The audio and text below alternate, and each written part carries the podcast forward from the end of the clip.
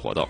那昨天二零一九赛季中超联赛收官，广州恒大主场三比零力克上海申花，将联赛冠军收入囊中，完成了八冠王的伟业。在另外一场焦点战当中，北京国安在落后两球的情况下奋起直追，三比二逆转山东鲁能，但是只能屈居亚军。末轮开战之前，北京人和、深圳佳兆业已经确定降级，最大的看点就是广州恒大和北京国安的冠军之争。手握两分优势的恒大，小分上有优势，末轮只需要战平申花就能夺冠。而国安想要夺冠，需要自己赢球，同时恒大输球。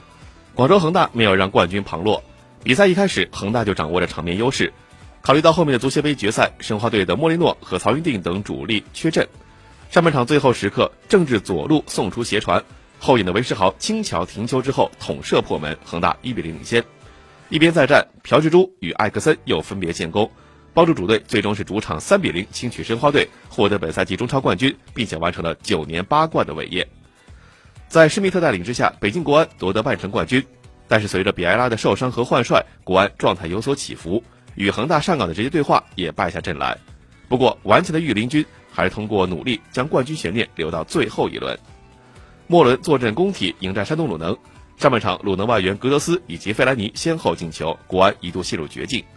半场临近结束之前，国安突然发力，先是张玉宁小角度推射得手，之后奥古斯托主罚点球命中，两队二比二进入下半场。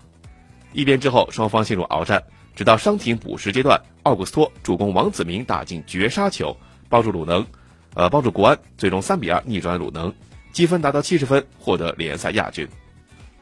在其他场次当中，坐镇主场的大连一方、江苏苏宁和天津泰达均是以二比零的比分战胜对手。河南建业一球小胜广州富力，广州富力队的扎哈维以破纪录的二十九球锁定本赛季联赛的最佳射手。武汉卓尔则是在主场一比二不敌河北华夏幸福。那下赛季的中超联赛将迎来本赛季中甲冠亚军青岛黄海和石家庄永昌。